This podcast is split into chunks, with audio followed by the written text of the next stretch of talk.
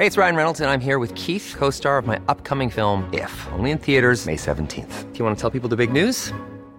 All right, I'll do. Sign up now and you'll get unlimited for $15 a month in six months of Paramount Plus Essential Plan on us. Mintmobile.com slash switch. Upfront payment of $45 equivalent to $15 per month. Unlimited over 40 gigabytes per month. Face lower speeds. Videos at 480p. Active Mint customers by 531.24 get six months of Paramount Plus Essential Plan. Auto renews after six months. Offer ends May 31st, 2024. Separate Paramount Plus registration required. Terms and conditions apply if rated PG.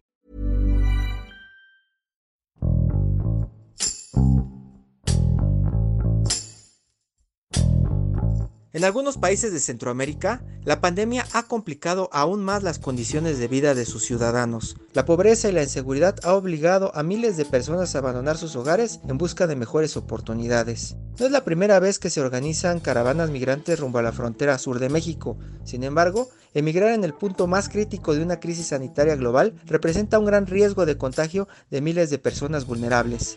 Eduardo Torres, reportero del Diario del Sur, nos relata cómo es la travesía de los migrantes centroamericanos que buscan cumplir el sueño americano, sin importar poner en riesgo la salud de ellos y de miles de personas que dejan a su paso. Yo soy Hiroshi Takahashi y esto es Profundo.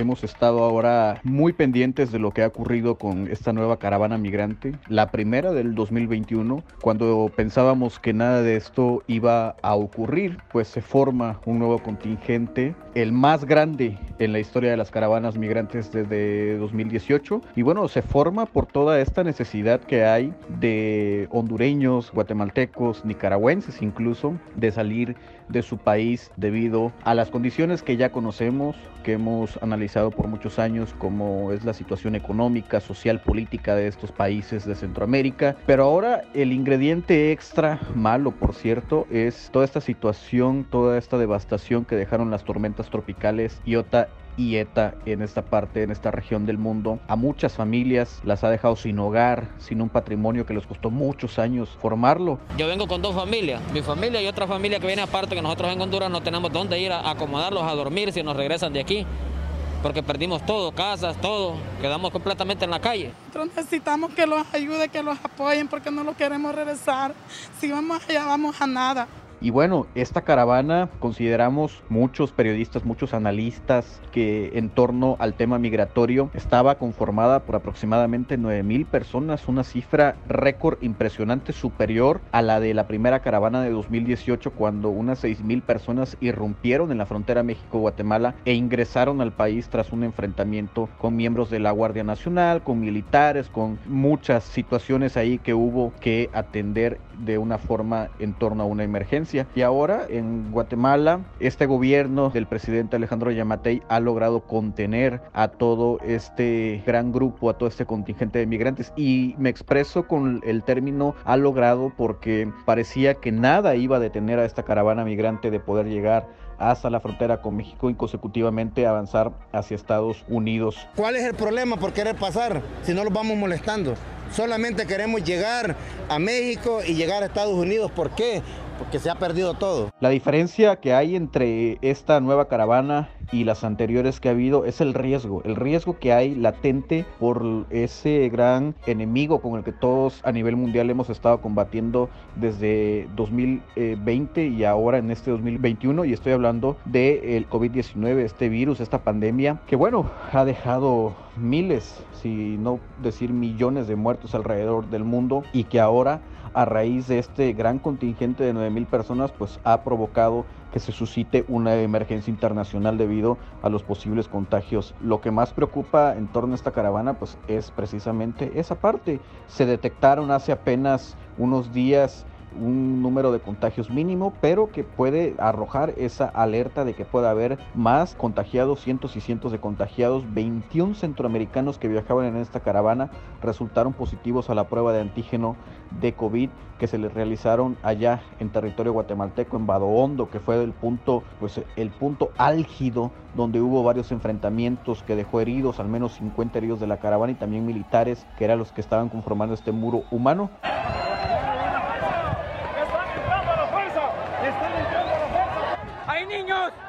¡Hay niños! ¡Hay niños! Y las medidas que se están tomando en torno a esto en la frontera mexicana con Guatemala, pues es un despliegue impresionante de militares, aproximadamente 600 elementos de la Guardia Nacional, unos 500 del Instituto Nacional de Migración, militares del ejército como tal que también han llegado a esta zona y otros cuerpos policíacos que han coadyuvado en estas tareas, pero que a final de cuentas no han topado con este gran contingente de migrantes que se ha mantenido eh, retenido y que se ha mantenido encapsulado en Guatemala a raíz de que el gobierno guatemalteco pues decidió de alguna manera detener a este grupo que avanzaba por la situación de emergencia que se vive a nivel mundial por el COVID-19 y esta situación pues evidentemente ha dejado afectaciones al sector comercial del lado mexicano en Chiapas en varios municipios que ha provocado que muchos cierren sus comercios, que muchos tengan que eh, de alguna manera solventar algunas situaciones ahí como horarios más cortos de atención al público, la gente también que ha estado temerosa por la presencia militar, por todo lo que implica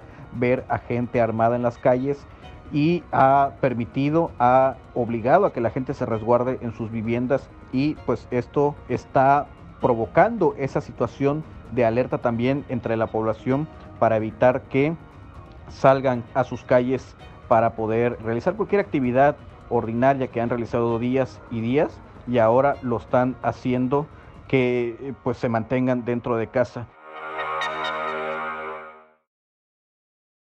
La pregunta aquí, creo, trascendental es, ¿qué pasará con los migrantes que logren llegar a la frontera mexicana? Bueno, ya está pasando, algunos grupos han comenzado a llegar en este tipo de operación hormiga, grupos muy pequeños de 5, 7 hasta 10 personas, y estas personas pues están siendo detenidas en la frontera o las que logran ingresar están quedando varadas del lado mexicano, en ciudades como Tapachula, Ciudad Hidalgo, Huixla, otros municipios aledaños a Guatemala, y ellos van a intentar de alguna manera obtener estos permisos, estos salvoconductos, estas visas humanitarias que les permitan pues seguir en este país, seguir en esta ruta migratoria que ha sido peligrosa por muchos años y que ha dejado también muchos muertos, por qué no decirlo.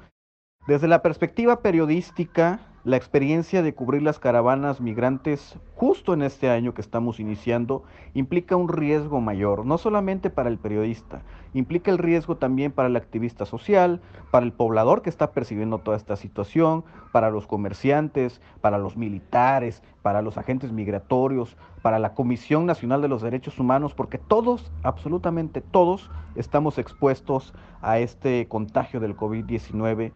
Esta situación se vuelve realmente peligrosa. Los gobiernos de Guatemala, Honduras, El Salvador y México, antes de la salida de esta caravana el 15 de enero, se reunieron para hablar acerca de este tema y la estrategia trazada era no permitir el paso de un país a otro de esta caravana migrante, precisamente por el riesgo que implicaba esta situación del COVID-19.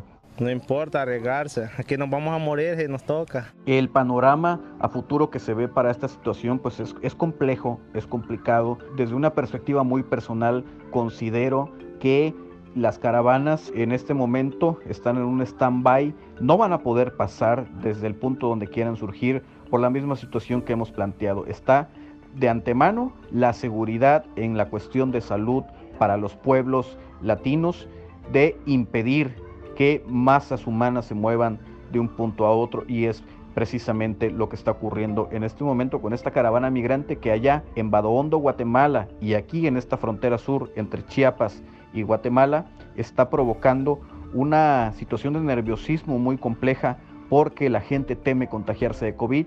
Sin embargo, estas personas, estos 9.000 migrantes, algunos ya golpeados por el ejército de Guatemala, otros retornados a su país de origen, muchos otros esperando con hambre, con sed toda esta situación, están a la expectativa de que prefieren morir de COVID a regresar a su país donde no van a encontrar absolutamente nada. Pero se nos negó esa oportunidad, el camino se nos hizo bien difícil.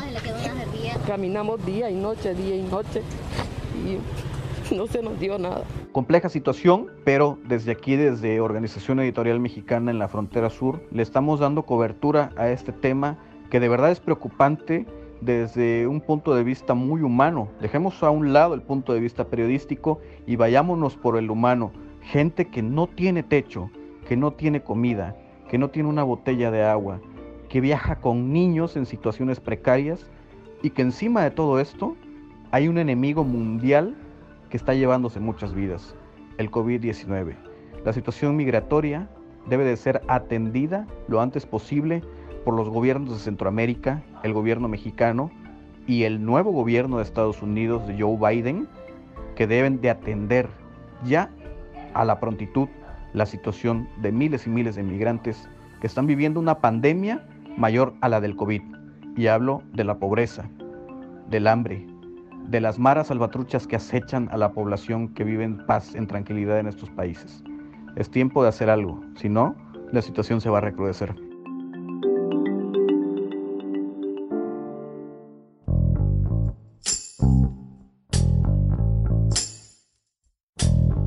Escuchamos a Eduardo Torres desde Chiapas, quien nos narra por qué la caravana migrante de este año fue detenida con mayor represión que en otras ocasiones, incluso antes de llegar a la frontera sur de México. Los gobiernos de México y Guatemala continúan desplegando elementos de seguridad en sus fronteras para garantizar una migración ordenada y así evitar contagios masivos de COVID-19, ya sea dentro de la caravana como en la población fronteriza. Aunque la caravana ha sido debilitada y varios grupos de migrantes regresaron a Honduras, cerca de 4.000 personas siguen a la expectativa de cruzar a México. Sin embargo, diversas organizaciones de derechos humanos temen que a su llegada la situación se complique.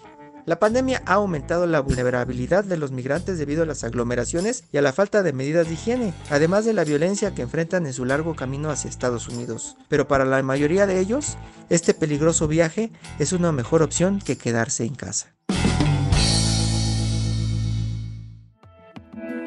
Te invitamos a suscribirte a nuestro podcast a través de las plataformas de Spotify, Apple Podcast, Google Podcast, Deezer y Amazon Music, para que no te pierdas ningún episodio. También nos puedes escribir a podcast.om.com.mx o en Twitter podcastom. Te recomendamos escuchar la guía del fin de semana, donde en cada episodio la señorita etcétera recomienda diferentes actividades para vivir experiencias inolvidables. Hasta la próxima. Esto es Profundo, un reporte a fondo de la Organización Editorial Mexicana.